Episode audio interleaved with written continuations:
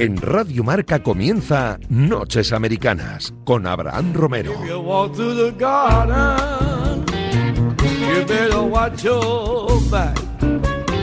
Madrugada del martes 9 de noviembre, bienvenidos a un nuevo viaje transoceánico en los estudios centrales de la radio del deporte, un nuevo Noches Americanas desde Radio Marca para hablar de NBA y de NFL y de lo mejor que nos ha dejado el deporte americano en los últimos siete días. En NBA hay que hablar de Ricky Rubio, de algunas investigaciones que se están llevando a cabo en la liga, algunas franquicias, algunos presidentes y de lo mejor que nos ha dejado la semana. Y además NFL, nuevo fin de semana, nueva jornada, nuevas novedades y esa polémica con Aaron Rodgers, la estrella de los Green Bay Packers y bueno, su situación anti-vacunas, anti-COVID y anti casi todo en una situación bastante bastante sorprendente. Estarán por aquí Guille García, Iñaco Díaz Guerra, Álvaro Rodríguez y Rubén Ibeas. Yo soy Abraham Romero, escuchan Radio Marca. Comienza un nuevo Noches Americanas.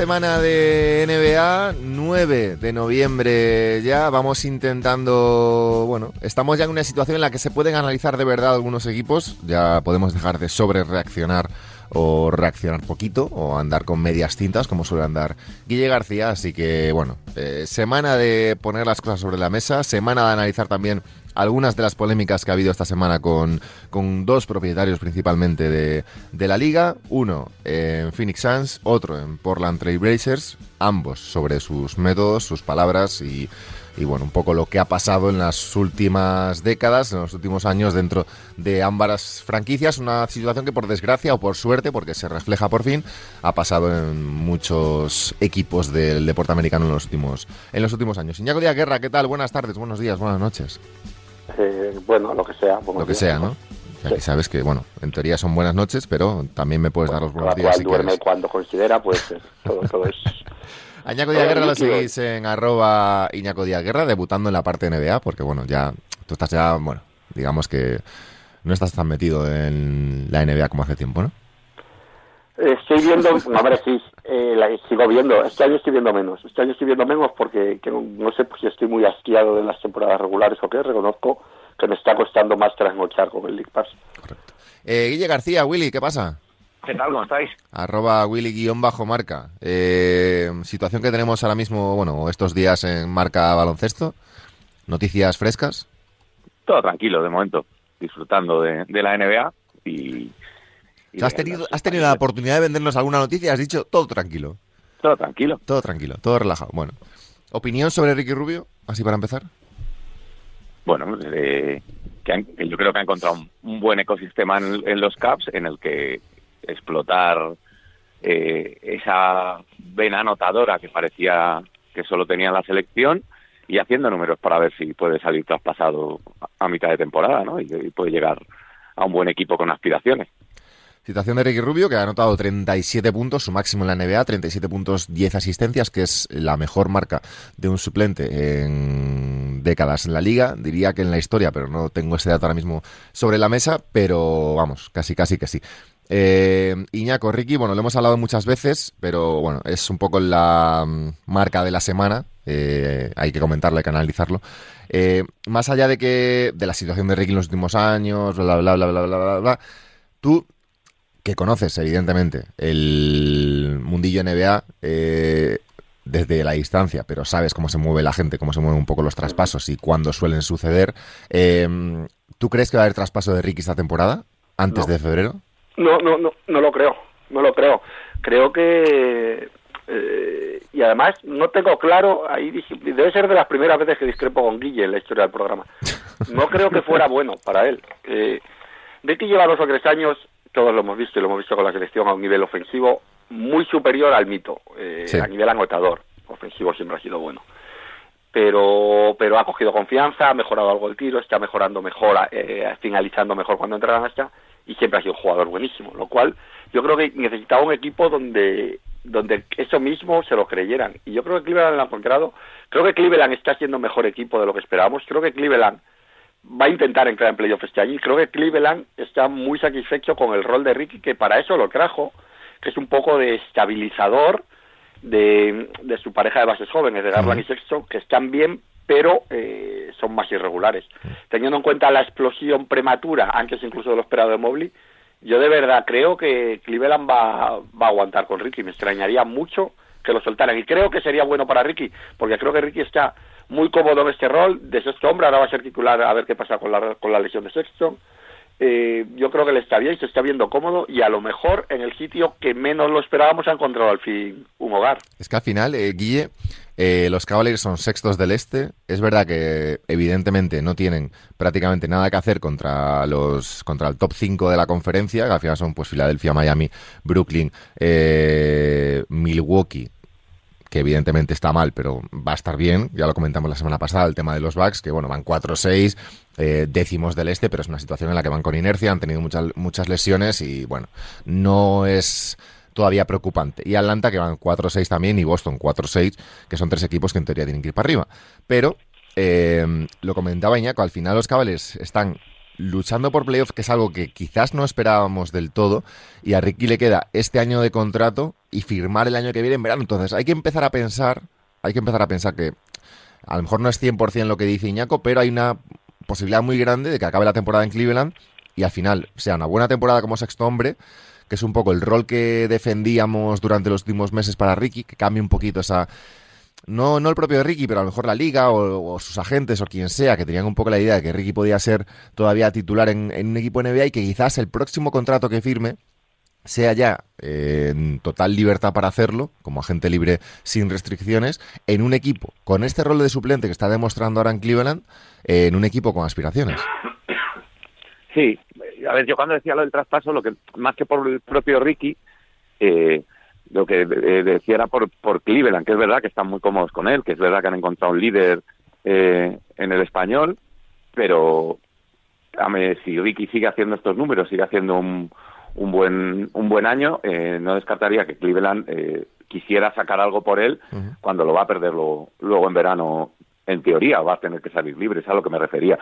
Y en cuanto al nuevo contrato de, de Ricky, estoy de acuerdo contigo, Abraham, que, bueno, pues igual Ricky, pese a que todavía no es un señor mayor eh, tiene que empezar a pensar en su papel eh, como secundario, como ese papel que ha apuntado antes Iñaco de salir desde el banquillo, de mentor de los jóvenes, aportando liderazgo desde, desde fuera para intentar conseguir un anillo. Yo creo que ese es el, siguiente paso en la carrera de, Ricky. Es curioso con Ricky como eh, yo creo que estamos en el mejor momento de la carrera de Ricky. Sin duda. Sin duda. Y es curioso cómo eh, eso coincide con que estemos hablando de que admita un rol secundario que sean dos años siendo titular. Eh, también al final depende mucho de dónde caigas y, cómo caigas, porque yo creo que, el Ricky actual puede ser un buen base titular en la, en la liga, seguramente mejor base titular que el Ricky de hace, de hace cuatro años. ¿no? Y, pero bueno, la, la liga evoluciona y tampoco hay tantos huecos siempre de base, siempre lo hemos dicho, es una posición con mucho overbooking a mí lo que le pasa a Cleveland con Ricky, y no me extrañaría que lo quisieran renovar, es salvando las distancias, nadie se vuelva loco, eh, lo que ha pasado con, Chris Paul en Phoenix. Eh, los equipos en reconstrucción se dan cuenta que cuando acumulan mucho talento joven, eh, no terminan de ganar. Y, y, se demostró con Chris Paul que a veces un veterano, un base veterano, un base que entienda el juego, un base tal, eh, te, permite dar un salto muy por encima de lo que es el nivel de, juego en sí del jugador. Insisto, que no cuenta que Chris Paul sigue siendo eh, uno de los mejores bases de la liga. Yo creo, pero, pero que te, que te hace mejor a todo el equipo y que te permite que los jóvenes entiendan, eh, predicar con el ejemplo, etcétera, etcétera. Y yo creo que ese rol eh, es muy similar al que yo creo que, está visualizando Cleveland aunque, eh, con, con Ricky, aun teniendo un rol en cancha un poquito menos importante. Eh, yo creo que van por ahí los tiros. No me extrañaría que lo intentasen renovar. Otro tema es lo que quiera Ricky, pero, pero no me parece de verdad un mal sitio, porque creo que es un equipo que va a crecer.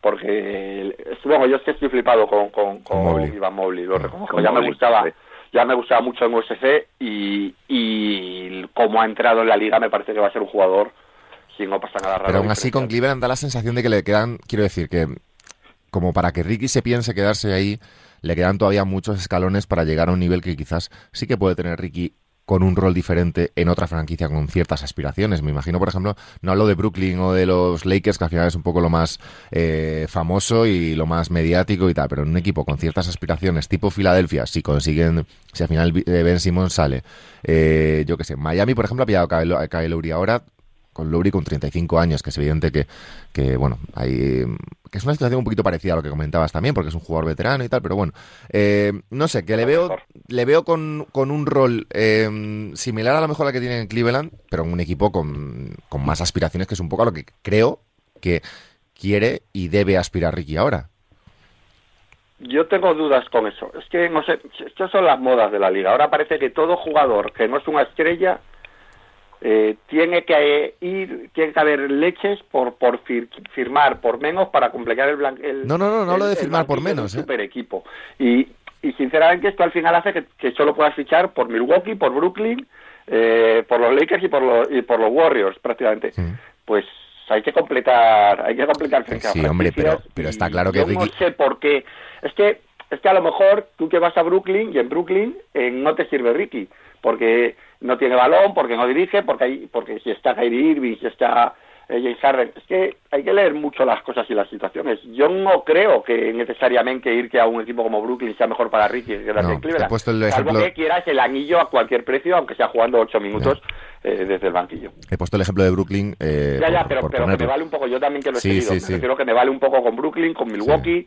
Eh, con cualquiera. Esos equipos en general están arriba porque tienen muchos jugadores muy buenos. Seguramente tu rol sea obligatoriamente menor. Pero al final, mm, bueno. yo creo que Ricky lleva 10 años eh, en equipos, salvo el momento de Utah y el momento de Phoenix, en, equipos que perdedores en general, fuera de playoffs, no ya fuera de playoffs, sino fuera de luchar por cualquier mínima eh, aspiración de ganar el anillo no te digo de irte a Brooklyn o a Lakers, pero sí dar un pasito adelante a nivel eh, el escalón de ese equipo en ese momento en la NBA. Y creo que a Cleveland para llegar a ese escalón le quedan todavía eh, muchos años. Que puede entrar en playoffs y jugar una primera ronda y lucharla y pelearla y tal, seguramente.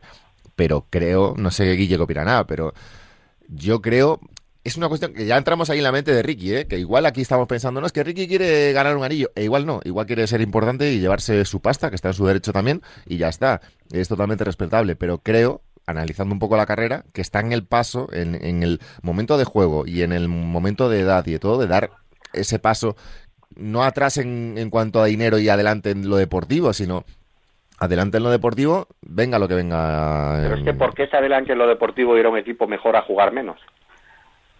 Bueno, hombre, a ser menos importante. ¿Por, qué eso es un pasado? Pero si no, todo el mundo jugaría en los Pistons. quiero decir, ¿Eh? que si no, todo el mundo jugaría. Que no, no estoy defendiendo que la gente se vaya por, por el mínimo a, los Lakers, a, los ejemplos que has puesto tú.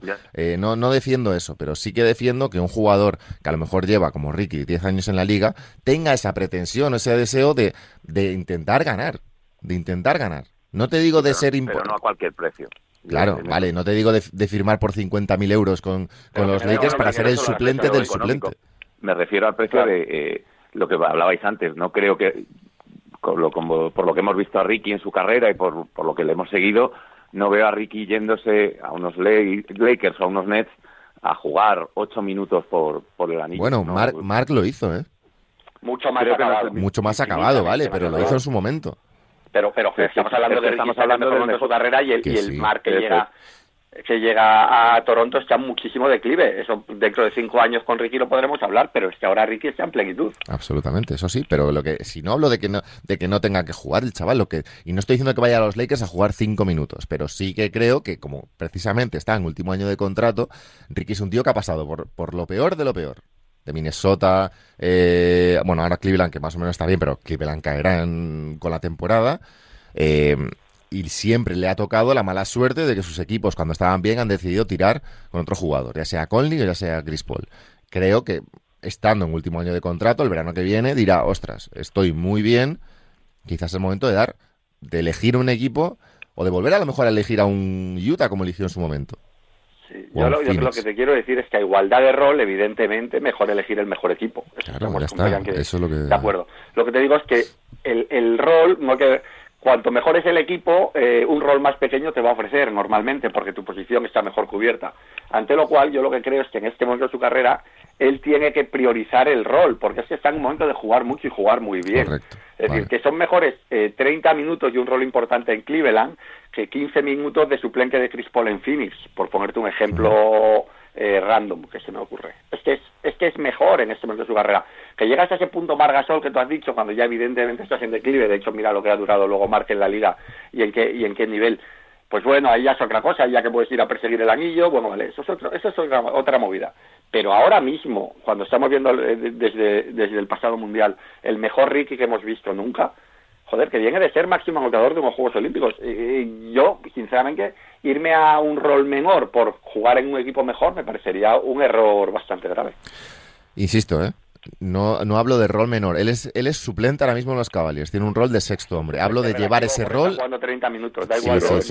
Pero tú tienes ese rol. No solo el titular. Pero tú tienes ese rol. Me pongo un ejemplo. Y tú, pues habéis puesto el de los, el de los Nets para intentar ganar el, el argumento. Pongo el de los Sixers, imagínate. Sí. Tú juegas 25 o 30 minutos en los Sixers como sexto hombre. No los va a jugar. Bueno. Claro, claro, si juega 25, si le da 30 minutos en los Sixers, yo también creo que claro. los Sixers habrá. Bueno, los Sixers, escucha, están con Maxey ahora jugando, que jugó 44 en el último partido contra, contra Chicago, y están con Seth Curry. Quiero decir.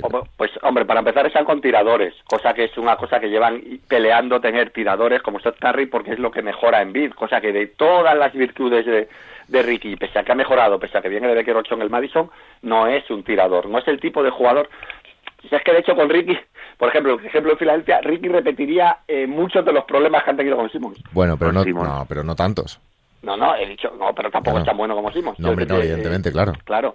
Eh, a lo que voy es que no hay tantos eh, equipos importantes en los que Ricky pueda tener un rol importante, porque normalmente tienen las posiciones exteriores bien cubiertas. Si yo estoy de acuerdo contigo, si él ve que va a poder tener un rol similar en Cleveland y en Filadelfia, pues claro, él, tú, yo y mi madre, que hemos visto un partido de en la vida, elige Filadelfia, eso está claro.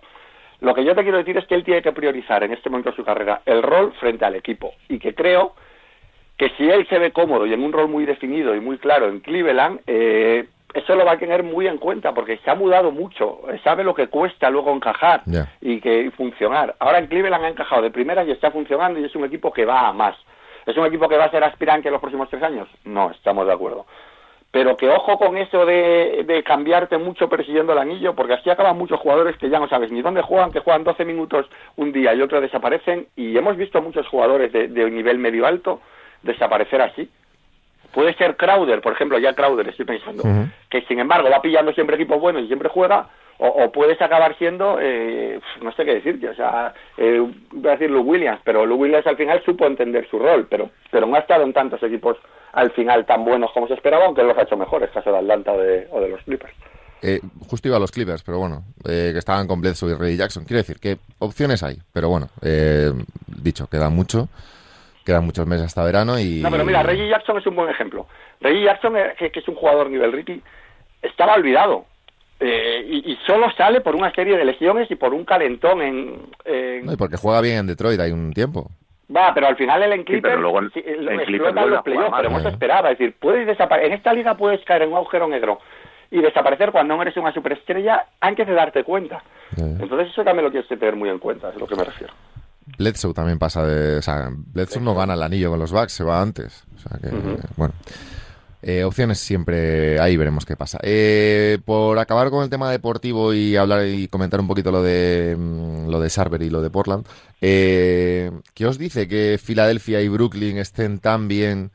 Llevan, lo veía antes, seis victorias seguidas los, los Sixers, cinco seguidas los Nets, unos sin Ben Simmons, otros sin Kyrie Irving.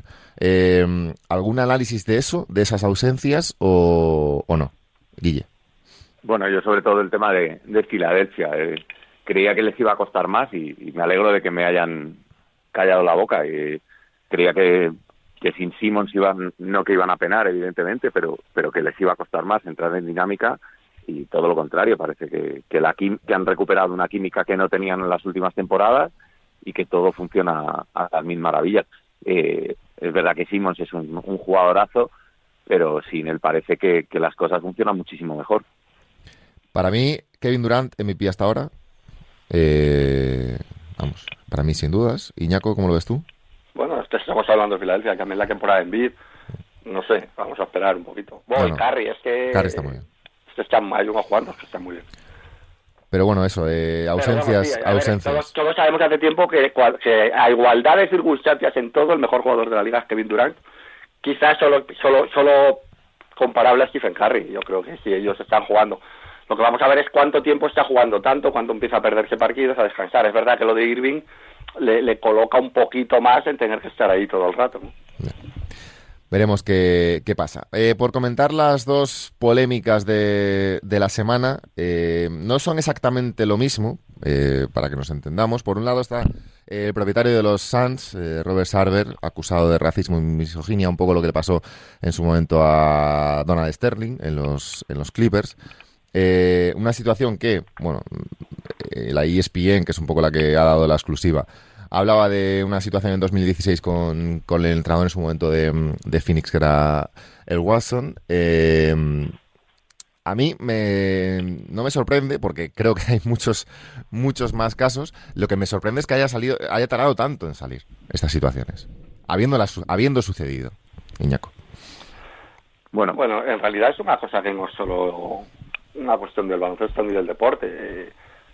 La sociedad está cambiando durante muchos años, ciertos ciertos comportamientos y ciertos hábitos estaban normalizados y esto me vale para ambos casos, me vale para eh, la jefatura tóxica de Osley en, en, en, Portland, o eso tan testosterónico y tan de macho antiguo de pensar que gritando te, quién es más autoridad que hablando, todo como la misoginia y el racismo en el caso de Sarver, es decir, que, que va, eh, han salido y seguirán saliendo porque básicamente casi el 90% de las empresas del mundo han funcionado bajo esos parámetros eh, durante los últimos 100 años. Entonces, eh, según alguien investigue, van a ir saliendo muchísimos casos y muchas siguen funcionando. Entonces, esto mm, puede tardar más, puede tardar menos, sobre todo porque al final lo difícil de estas cosas muchas veces es encontrar pruebas y gente que quiera hablar, ¿no? Porque la gente, eh, si se ha ido ya quiere seguir con su vida, no, que no es tan fácil denunciar estas situaciones pero no me sorprende nada y pero ya que digo pero es que si hacen las mismas investigaciones en empresas cárnicas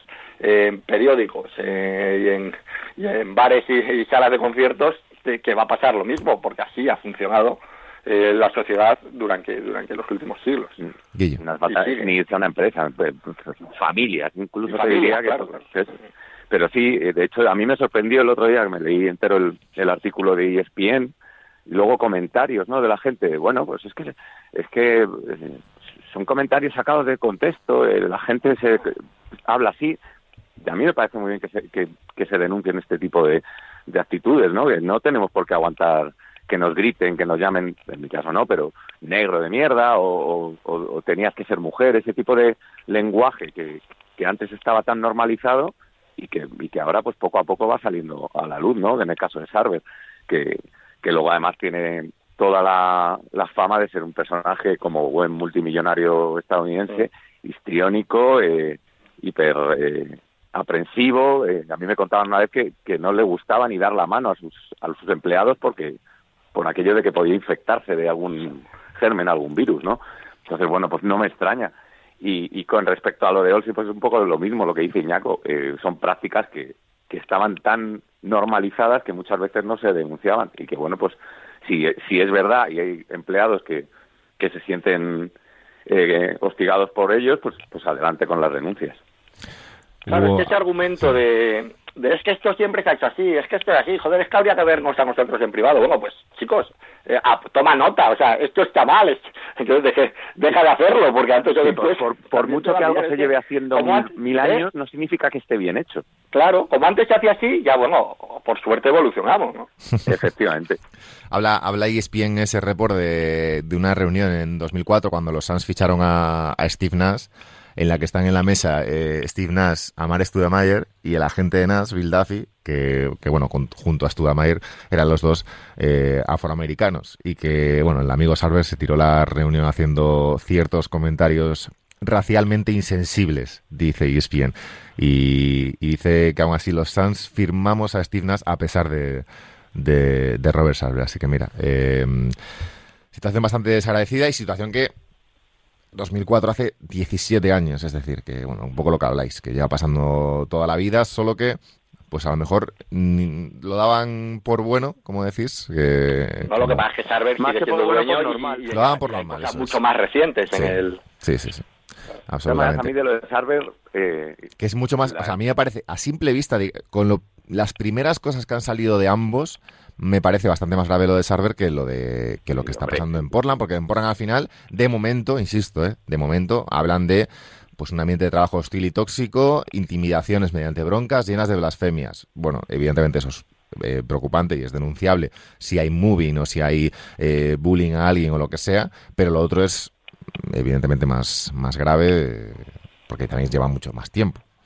Sí, pero en realidad es todo lo mismo, está todo dentro del mismo, del mismo espectro de comportamiento. Es decir, eh, bueno. Pues, bueno, pero eh, una cosa es el. quiero decir, son ambas preocupantes y ambas, más denunciables. Todo, forma parte de ese concepto eh, malentendido de que el jefe que más chilla y el jefe que más intimida y la persona en, la posición de poder utilice esos argumentos.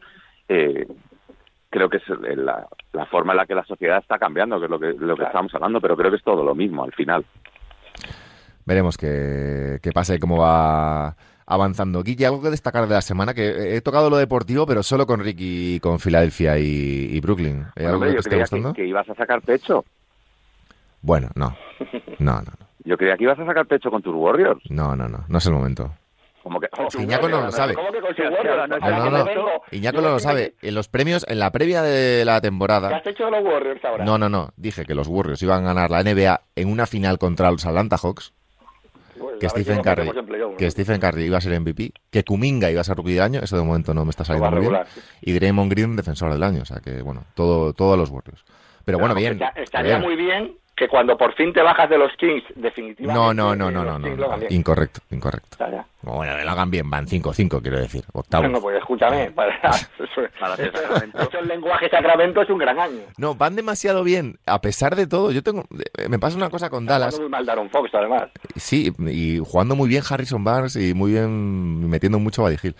Pero eh, me sorprende porque está muy bien estadísticamente y en cuanto a resultados los Mavericks, pero yo les veo y tengo la sensación de que es un equipo eh, bastante... Eh, no sé, me desespera mucho verlos jugar, a pesar de que sí, que Doncic ha metido un triple sobre la bocina a los Celtics, lo que sea. Pero Guille, tengo la sensación de que ese equipo no termina de carburar, a pesar de que, insisto, eh, 6-3 y terceros del, del oeste. Pero a mí me da, no sé, no veo a Porzingis integrado. Eh, creo que Brunson está jugando muy por encima de sus posibilidades. Eh, y, luego mira el calendario.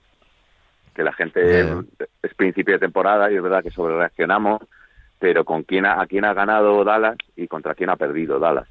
Dallas ha ganado creo que son a Toronto, que bueno, que está bien, pero, pero no es... Ha ganado a Boston, ha ganado a San Antonio, a Boston de tres, a San Antonio de uno.